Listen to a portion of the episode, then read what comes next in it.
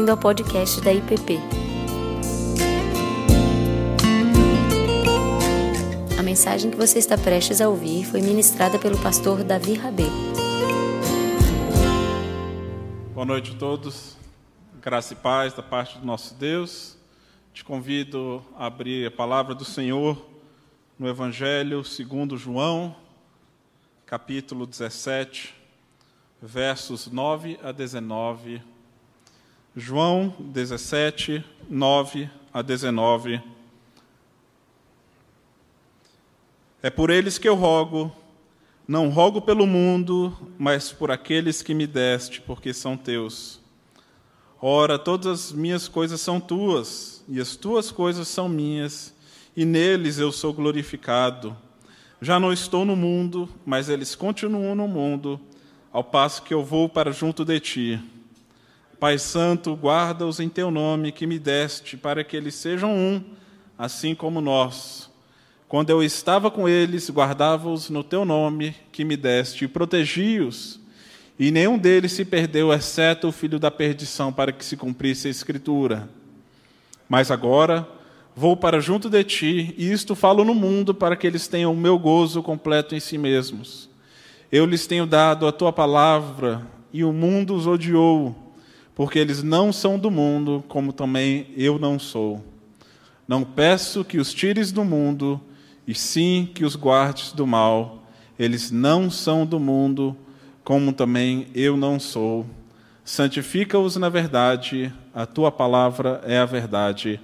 Assim como tu me enviaste ao mundo, também eu os enviei ao mundo, e a favor deles me santifico a mim mesmo, para que eles também sejam santificados na verdade. Essa é a palavra do Senhor. Vamos orar mais uma vez. Pai amado, mais uma vez rogamos pelo teu favor, pela tua graça, e que o Senhor fale conosco por meio da tua santa palavra e do teu Santo Espírito, para a tua própria glória. Em nome de Cristo que nós oramos. Amém. Disse que uma pessoa em seus momentos finais de sua vida, ela irá revelar quais são as prioridades do seu coração, aquilo que é mais caro e precioso para ela. Compartilhei aqui alguns domingos atrás, numa das nossas classes pela manhã, que o Dr. James Houston, que está com 99 anos de idade, tem escrito algumas cartas, cartas que ele está chamando de cartas de um leito hospitalar. Se você tem desejo e interesse em ler, está disponibilizado no site. O pastor Ricardo também tem traduzido essas cartas e enviado para um grupo. Ah, pode procurar o pastor Ricardo para ler essas cartas. E é muito bonito ver o testemunho de alguém que reconhece que já está no final da sua jornada. E quais são as prioridades do seu coração? E ele fala da sua fé, do sentido da vida, da sua relação com Deus, da relação com seus filhos, que tem o acompanhado agora nos seus momentos finais e o acompanhado, o ajudado. Ah, e me impressiona também a sua preocupação com seu testemunho público com relação ao Evangelho de Jesus Cristo, como o bem mais precioso de sua vida. E ele não está preocupado em fazer um nome conhecido, deixar um legado, mas preservar um testemunho fiel com relação ao Evangelho de Jesus Cristo. Nós, semana passada, começamos essa série de meditações ah, com base nesse texto de João 17, texto também é conhecido como a oração sacerdotal de Jesus, onde Jesus está orando em seus momentos finais. E ele, como alguém que está prestes a enfrentar o Calvário e a cruz, ele revela aquilo que é prioritário no seu coração. E não são experiências que são prioridades para Jesus, e sim relacionamentos. E semana passada nós falamos sobre esse relacionamento do filho com o pai, dessa conversa no qual nós temos acesso como uma janela para a eternidade, temos um pequeno vislumbre da comunhão mais íntima que existe, que é a comunhão da Trindade, mas nós não somos convidados para olhar para essa realidade apenas como espectadores, mas adentrá-la como participantes e parte dessa comunhão eterna com Deus triuno. E é uma oração que revela aqui as preocupações de Jesus, as suas prioridades. E o que é prioritário para Jesus deve ser prioritário para nós. Então Jesus fala, apesar de ser difícil sistematizar uma oração como essa, não é o propósito dela ser um tratado teológico, como eu, como eu disse semana passada, mas revelar uma conversa. No entanto, a gente consegue discernir que, que há três grupos de relação que Jesus está preocupado, no qual ele descreve: da relação dele com o Pai, a relação dele com seus discípulos e a relação com o mundo e dos discípulos com o mundo. E hoje nós vamos focar nessa relação dos discípulos com o mundo. E como que Jesus então olha para essa realidade? De que maneira isso nos ajuda a entender a nossa presença no mundo diante dos desafios que nós vivemos e temos visto diariamente? De que maneira deve ser o nosso testemunho diante de um cenário às vezes tão difícil de discernir? com desafios tão grandes em várias esferas da sociedade, da igreja, da família. E como que Jesus olha para essa realidade e a partir dessa oração de Jesus, como que nós também podemos orar e nos engajar ativamente dentro dessa realidade. E no verso 9, logo de cara, o que me chama a atenção aqui é que Jesus ele começa esse bloco, por assim dizer, essa, essa parte no qual ele descreve as suas preocupações com relação ao mundo, ele começa dizendo que ele ora pelos discípulos e não pelo mundo. Então, Jesus ora para que ele seja glorificado por meio do Pai e que os, os discípulos também o glorifiquem. Ele está preocupado com a unidade da igreja, com a unidade ah, do povo de Deus, e ele inclui, nos inclui nessa oração. Mas ele diz que ele não ora pelo mundo. E isso me chama a atenção porque a gente pode pensar: por que, que Jesus não ora pelo mundo? Porque que mundo é esse que não é digno das orações de Jesus? Ah, será que ele mesmo não se importa com o mundo que ele criou? Né? Nós acabamos de cantar aqui que Deus criou os céus e a terra, tudo que existe, ele que fez para o louvor da sua glória. E nós sabemos bem que há várias formas de entender o significado de mundo, principalmente no Evangelho de João. Se a gente lembrar de João 3,16, provavelmente o versículo mais conhecido da Bíblia, porque Deus amou o mundo de tal maneira que deu seu Filho gênito para todo aquele que nele crê, não pereça, mas tenha vida eterna. É a mesma expressão mundo, mas com um significado bem distinto. Nós cantamos, exaltamos o Deus criador de todas as coisas, quando está falando do mundo quanto criação de Deus. Deus amou o mundo como a sua criação. Ele criou e amou tudo aquilo que fez e disse que é tudo muito bom. Então ele fez um pacto com a criação como um todo e Jesus deu a sua própria vida não apenas para nos salvar enquanto indivíduos, para nos levar para a eternidade, mas ele veio restaurar todo o cosmos para que toda a criação lhe renda glória. E ele governa sobre todo o cosmos. Então, nesse sentido, esse mundo Jesus ama. Esse mundo da sua criação, de tudo aquilo que ele fez, ele não apenas ama, como ele também se fez habitar nesse mundo, ele não está distante dele. E ele abençoa esse mundo e ele manda sol e chuva sobre justos e injustos. E nós também devemos amar e abençoar justos e injustos. Aliás, de acordo com, com Paulo, não há um justo sequer. Então, Jesus não está falando aqui de uma realidade ah, da criação, ou até mesmo daqueles que não reconhecem que Ele é o Senhor da criação. Do que, que Jesus está se referindo, então, quando ele diz que ele não ora pelo mundo? Ele está falando de uma esfera da realidade que se opõe e rejeita a Deus ele está se referindo ao mundo como um sistema anti-Deus. E aquilo que é anti-Deus é também anticriação. Quando nós negamos a Deus, nós negamos tudo aquilo que Deus criou. E nós queremos, então, passamos a querer construir uma realidade própria com base nos nossos próprios desejos, pensamentos, ideais. E para esse mundo, Jesus não tem uma palavra de bênção. Ah, e a gente vê que no, no, no livro, no, nas cartas de João, se a gente pegar a primeira carta de João, ele fala o seguinte, capítulo 2, verso 15 e 16: Não ameis o mundo e nem as coisas que há no mundo. Então é desse mesmo mundo que Jesus está falando. Se alguém amar um mundo, o amor do Pai não está nele, porque tudo que há no mundo, a concupiscência da carne, a concupiscência dos olhos e a soberba da vida, não procede do Pai, mas procede do mundo. Então, é um mundo que quer viver e existir à parte de Deus.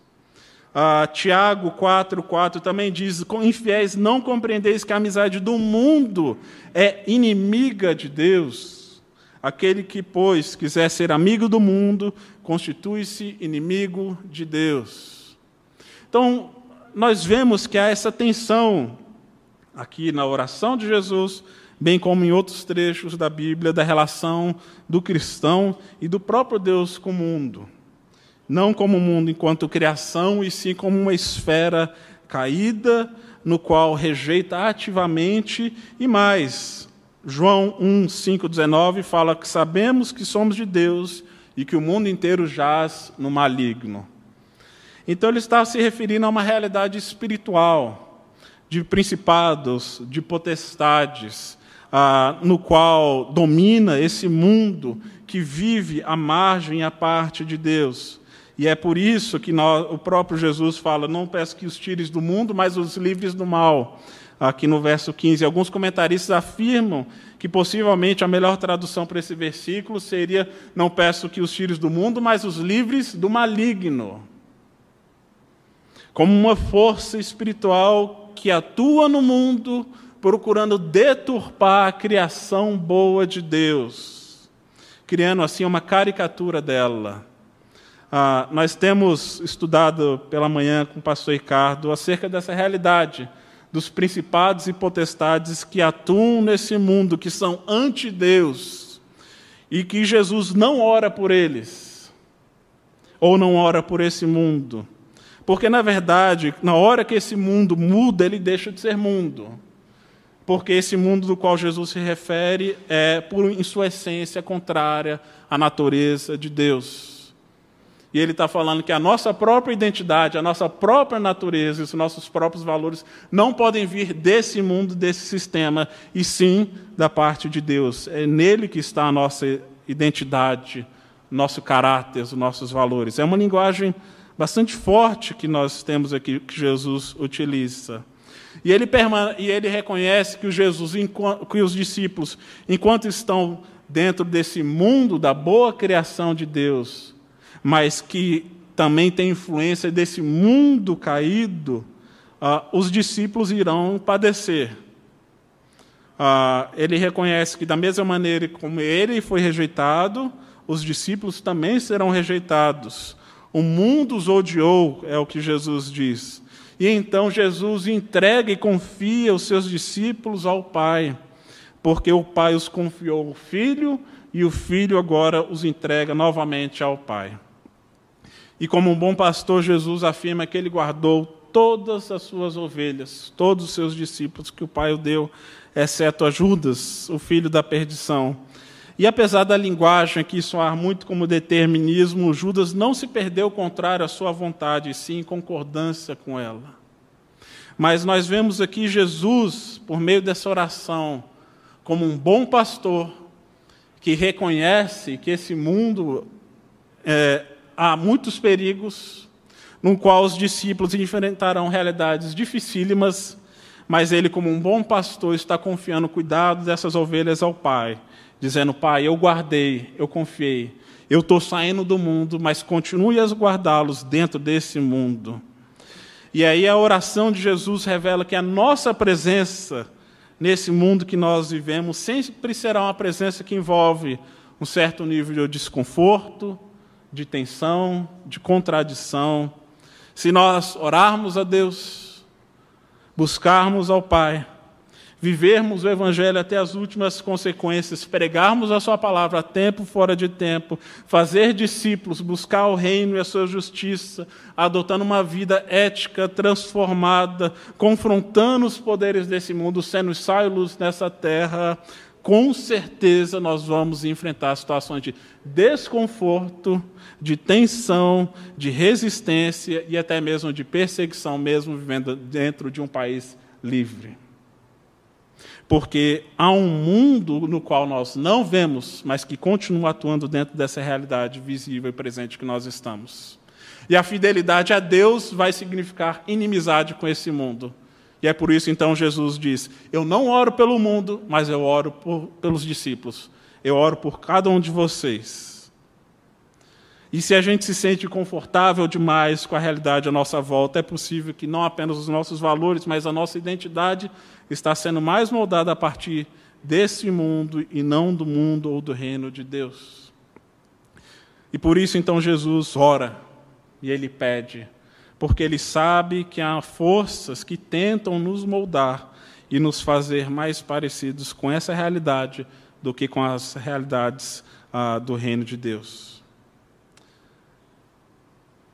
No entanto, mesmo diante desse cenário difícil que Jesus prepara os discípulos. Eu imagino os discípulos ouvindo essa oração assim de Jesus, pensando: o que, que vai vir depois disso? Né? O que, que vai vir depois dessa oração?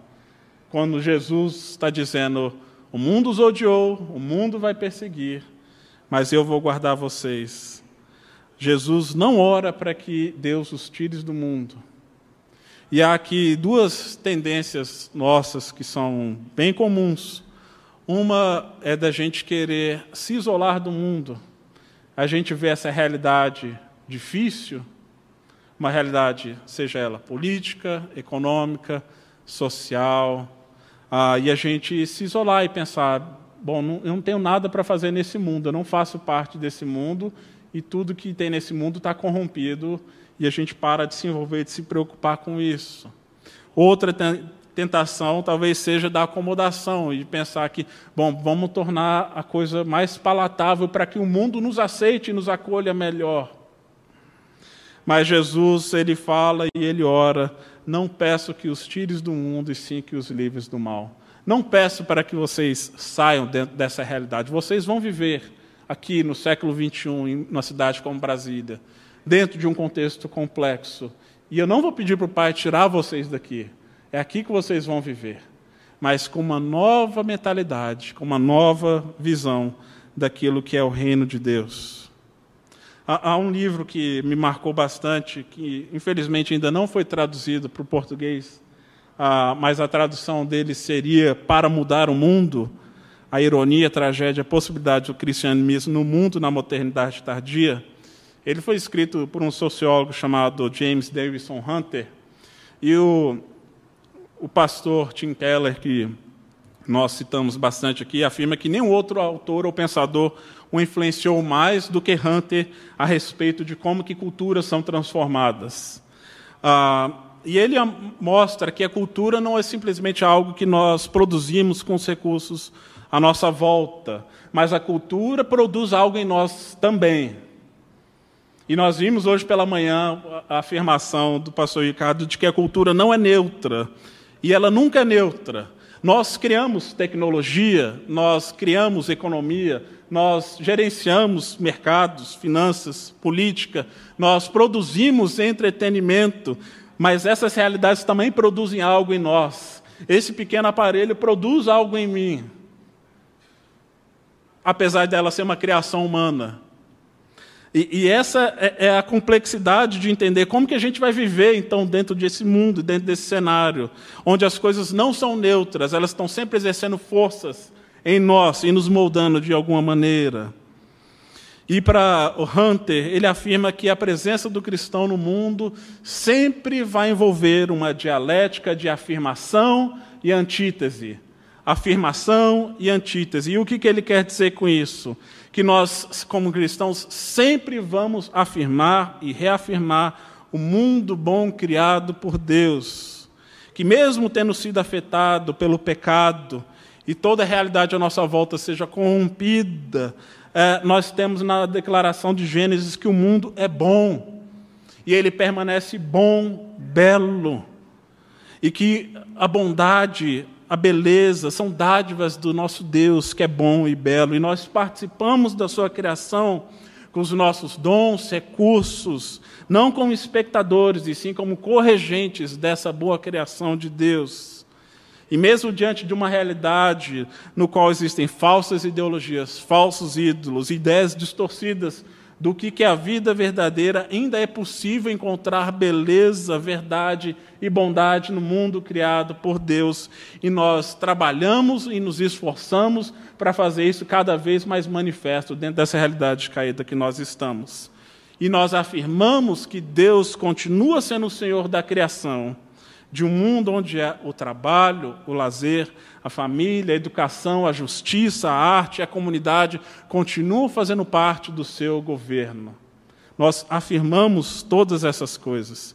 E é para essa realidade que Jesus envia os seus discípulos para revelar e testemunhar do seu amor, do seu senhorio sobre toda a criação e de que um dia ele vai restaurar e renovar todas as coisas em novos céus e numa nova terra. E essa é a nossa esperança última.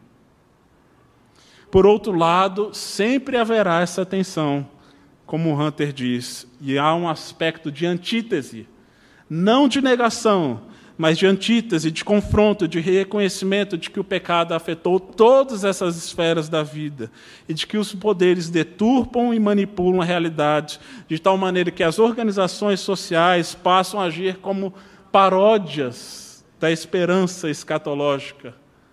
E as nossas cidades, então, passam a ser paródias da cidade celestial.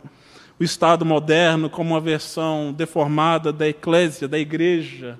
O entretenimento, como uma paródia da alegria celestial.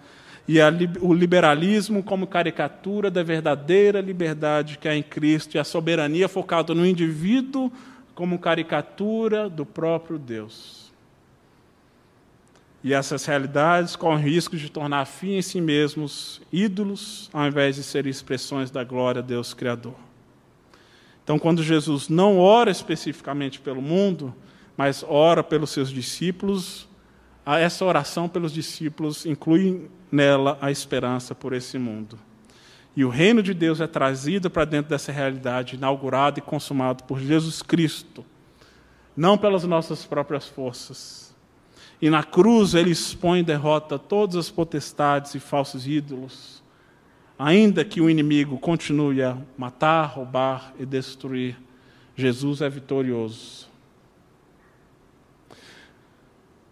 E as armas que ele deixa para nós não são outras a não ser aquelas reveladas por o apóstolo Paulo em Efésios 6, da armadura de Deus e às vezes a gente pode pensar e ser tentados a imaginar que deve ter soluções mais criativas, mais modernas, soluções mais sofisticadas para lidar com essa realidade.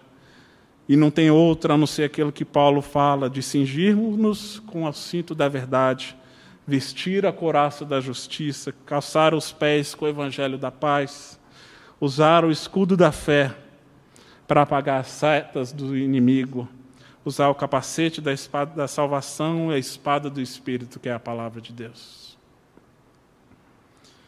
Não caminhamos com a lógica desse mundo, nem com as armas desse mundo, mas com aquilo que Deus deixou para nós revelado na Sua palavra. Jesus não quer nos tirar dentro dessa realidade, mas quer nos dar uma nova perspectiva na medida que a gente caminha com o Evangelho, continua a proclamar as verdades reveladas na palavra de Deus, usando o capacete da salvação, o cinto da verdade. São esses os valores que continuam a mudar e transformar a realidade. Não tem outro caminho para nós.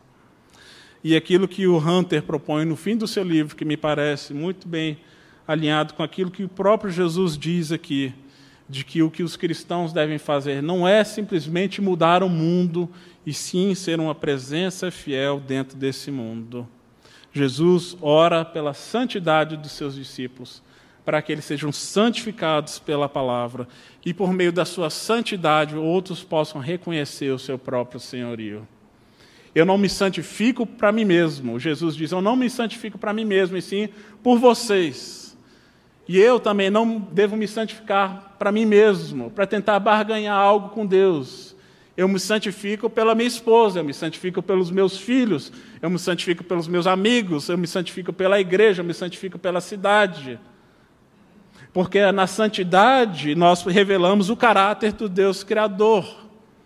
Na santidade nós, vemos, nós podemos mostrar que há um novo jeito de viver e um novo jeito de encarar essa realidade. E então nós não tentamos fugir do mundo, mas ser uma presença fiel no meio dele. E aqui ah, nós vemos que sempre isso vai trazer uma certa tensão, um certo incômodo. Porque a, o Jesus fala que a gente deve ser santificado na verdade e na palavra, e a tua palavra é a verdade. E, infelizmente, muitos nessa tentativa de serem relevantes no mundo, tem comprometido o testemunho da palavra e negociado o conceito da verdade, para que o mundo passe a aceitar algo que nunca vai aceitar, que é o Evangelho de Jesus Cristo. No entanto, nós aqui estamos, como povo de Deus, com esse trabalho duplo de entender a palavra revelada a nós e de entender o mundo que nós vivemos. E não para tentar acomodar a Bíblia ao nosso tempo, mas para moldar a nossa existência com base na palavra e dos valores e da verdade revelada por Jesus Cristo. Pastor Zé Machado afirmou que é comum nós confundirmos o nosso chamado. E para ele, a nossa tarefa como discípulos de Jesus é tornar conhecido por palavras e ações o caminho estreito do Evangelho e não nos esforçarmos para alargar o caminho e a porta. O esforço é para que aceitem o convite e não para sermos aceitos. Jesus sabia disso. E ele deixou bem claro para os discípulos que o caminho é estreito e que há muitas tribulações na medida em que nós caminhamos e trilhamos no meio deste mundo, que é bom, mas ao mesmo tempo onde operam forças contrárias a Deus. No entanto, a nossa esperança, e aqui eu gostaria de concluir, a nossa esperança, como nós vemos no capítulo anterior, verso 16. Capítulo 16, verso 33. Jesus diz: Essas coisas vos tenho dito para que tenhas paz em mim. No mundo passais por aflições, mas tem de bom ânimo, eu venci o mundo. Pode parecer que há um conflito com o mundo de Deus e esse mundo que nós estamos nos referindo, mas não há um conflito. O que nós temos é a vitória do Cordeiro. E Jesus ora para que a gente tenha paz nele, Talvez diante do cenário que nós temos visto diariamente nos noticiários, nas mídias sociais, na internet e em todo lugar, na nossa cidade, no nosso país. Essa realidade tem grande poder para nos deixar desanimados, amedrontados, desesperançosos, ou até mesmo cínicos indiferentes a essa realidade. No entanto, Jesus ora para que a gente tenha paz nele e para que a gente descanse nele. E nessa certeza de que ele é vencedor sobre essas forças e sobre esse mundo, a gente pode caminhar com bom ânimo, proclamando as boas novas do Evangelho, para que esse mundo reconheça de que ainda há um Deus bom que governa sobre toda a sua criação. Que Deus nos ajude, e a minha oração é que sejamos testemunhas fiéis desse Evangelho que transforma a tudo e a todos, e que a nossa amizade com Deus se reflita numa vida de santidade, que por vezes vai refletir em inimizade com o mundo, com tensões, com contradições mas que a gente possa responder em fidelidade, confiança e alegria ao nosso Redentor. Vamos orar.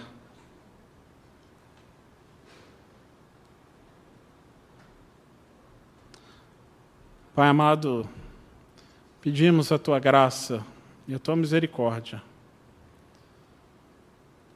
para que sejamos encontrados fiéis diante do Senhor, mesmo diante das realidades complexas que estão à nossa volta. Mas nós queremos reafirmar e nos apegar a essa verdade de que o Senhor é vitorioso sobre todas as coisas, ó Pai de que o Senhor governa sobre a tua criação e nos convida a fazer parte dela e nos envia de volta, Pai, para esse mundo com um novo jeito de viver, com uma nova esperança, vocacionados e enviados para proclamar as tuas boas novas, ó Deus. Mesmo que isso custe, ó Deus, muitas vezes para nós, ó Deus, reputação, às vezes custando, ó Deus, relacionamentos, relacionamentos falsos, mas que o Senhor nos dê a coragem, ó Deus, a cada dia, de sermos fiéis a Ti, santos, e de testemunhar o Teu Evangelho, a Tua verdade, Pai, e que essa verdade nos molde a cada dia. É o que oramos no nome de Cristo Jesus. Amém, Pai. Você acabou de ouvir o podcast da IPP.